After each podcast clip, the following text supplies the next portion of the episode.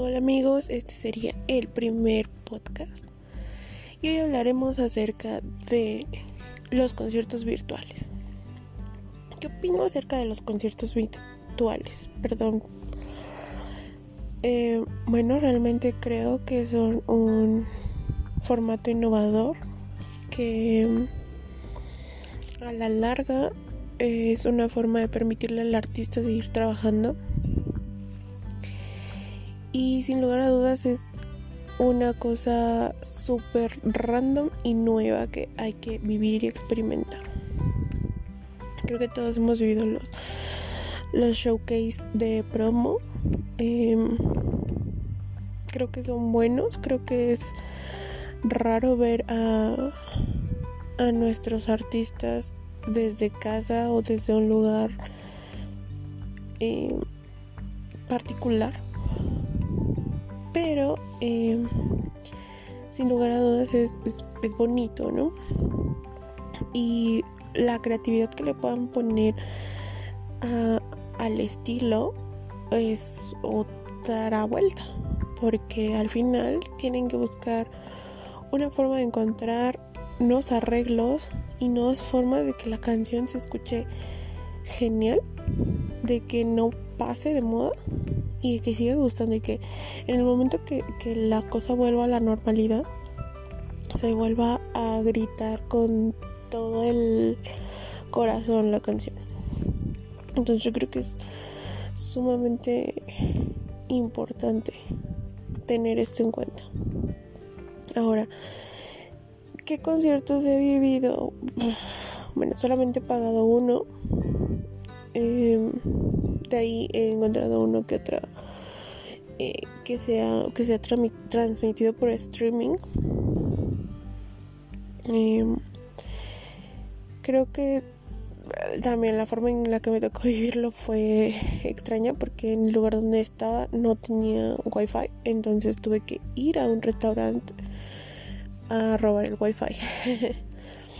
Mm, eh, la persona con la que iba acompañada no era fan de, del grupo, entonces pues estuvo medio ignorada, pero es una vuelta porque lo puedes disfrutar y lo puedes amar y lo puedes corear, pero sí es peculiar, ¿no? O sea, no, no puedes, no se siente la adrenalina de, estar en un venio. A eso me refiero. O sea, sí es raro no tener esa vibe de, de, alguien de al lado que también es fan de que, que, que, es la primera vez que es su concierto o que vaya, esas sensaciones de, de conexión. Sientes la conexión, pero definitivamente no es lo mismo. Definitivamente. Em, habría que preguntarle al artista. Digo, yo sé que a varios se les ha preguntado, pero habría que preguntar de artista en artista. Yo creo que todos disfrutan mucho lo que hacen, mucho lo que lo que aplican o lo que han hecho durante este casi año. Pero sin duda tampoco, tampoco creo que lo disfruten tanto. Em, música es música y arte es arte y siento que es una forma también de estar presentes. Pero yo creo que la, la, la parte musical o la, el gremio musical y artístico es lo que más lo que más has sufrido. Porque tienes que buscar una forma de mantenerte vigente. Tienes que, por otro lado, mantener la calma. Y por otro, eh, tener la certeza de que vas a volver en las mismas o mejores condiciones, ¿sabes?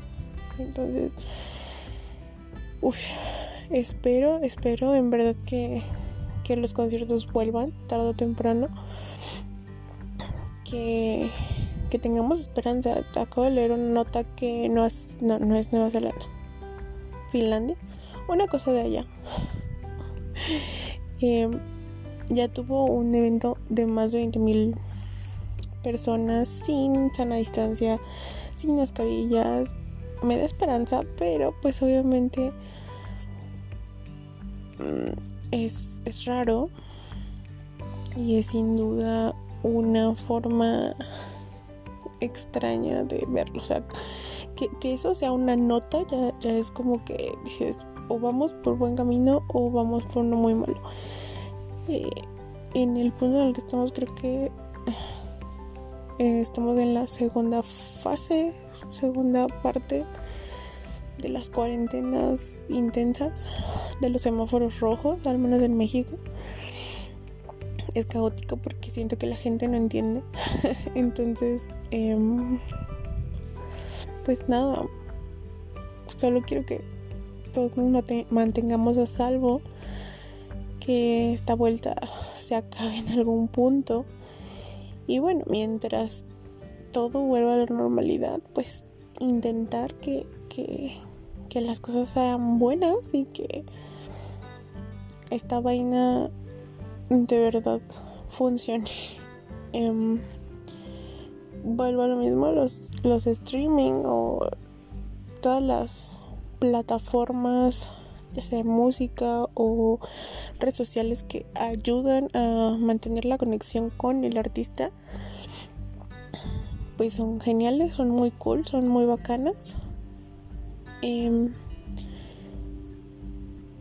si hay alguna otra forma de, de mantenerlos activos, pues también va a estar súper cool, pero pues yo creo que por el momento es, lo que hay, está bien.